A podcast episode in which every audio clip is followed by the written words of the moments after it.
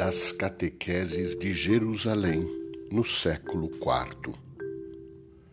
Na verdade, quando ele foi batizado no Rio Jordão e saiu das águas, nas quais deixara a fragrância de sua divindade, realizou-se então a descida do Espírito Santo em pessoa, repousando sobre ele como o igual sobre o igual.